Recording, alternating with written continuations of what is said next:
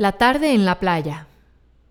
La trascendencia familiar que vive José Quesada en esta época lo lleva a plasmar de muy variadas formas este tema. En esta pintura, La tarde en la playa, representa una madre con su hijo en un movimiento tranquilo a base de pinceladas y colores suaves. Toda la expresión de la brisa del mar se aprecia junto con las luces que provocan una nostalgia de atardecer.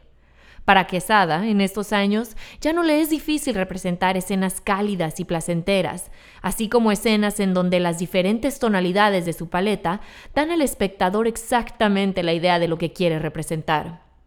Es en estos años que José, quien ya vivía en París, dedica la mayor parte de su tiempo a pintar, experimentar y exponer, dando vida a colecciones que hacía exprofeso con este motivo. Este cuadro pertenece a la colección Maternidad.